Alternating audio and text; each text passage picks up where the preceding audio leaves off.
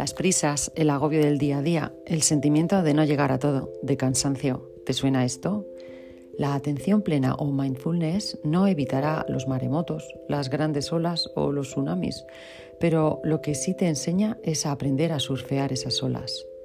Prestar atención de manera consciente a la experiencia del momento presente con interés, curiosidad y aceptación. Eso es mindfulness. Numerosos estudios ya han mostrado que su práctica habitual produce cambios en la biología del cerebro que posibilitan todas esas mejoras en nuestro bienestar, ayudando a recuperar ese equilibrio interno. Te invito a embarcarte cada semana en una pequeñísima práctica de mindfulness para entrenar la atención poco a poco. Bienvenido, bienvenida, gracias.